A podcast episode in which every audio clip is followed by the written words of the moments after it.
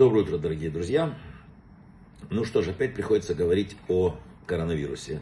Снова он возвращается, снова страх проникает на улицы, в дома, снова у людей неспокойно на сердце.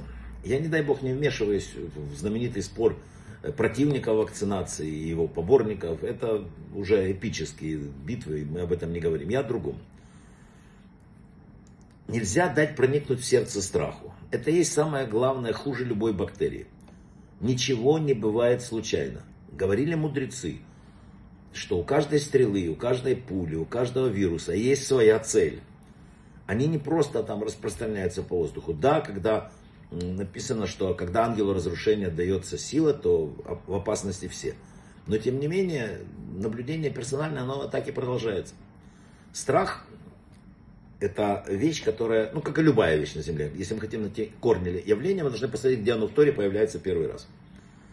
Когда человек в страхе и в панике, он пропал. Страх заразная болезнь. Поэтому в Торе сказано ясно. Тот, кто боязлив и малодушен, речь шла о войне, пусть возвратится домой, чтобы не заразил, заразил своих братьев трусостью.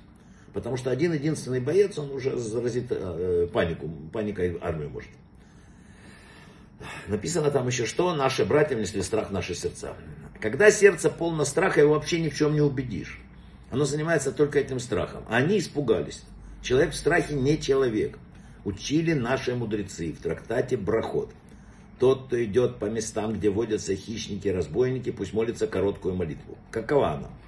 Говорил Раби Элезер, выполни свою волю, молитва такая, выполни свою волю на небесах и дай душевный покой и удовлетворение боящимся тебя здесь внизу, и сделай то, что хорошо в твоих глазах. Благословен ты Господь, слышащий молитву. Все.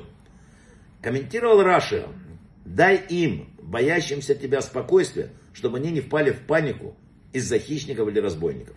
Получается, что молятся не о спасении от хищников и разбойников, а о спасении от страха и паники. Потому что это самое главное. Страх ослабляет организм. Страх не конструктивен. Маленькая Майса. Жил в городе Яфа в Израиле один человек.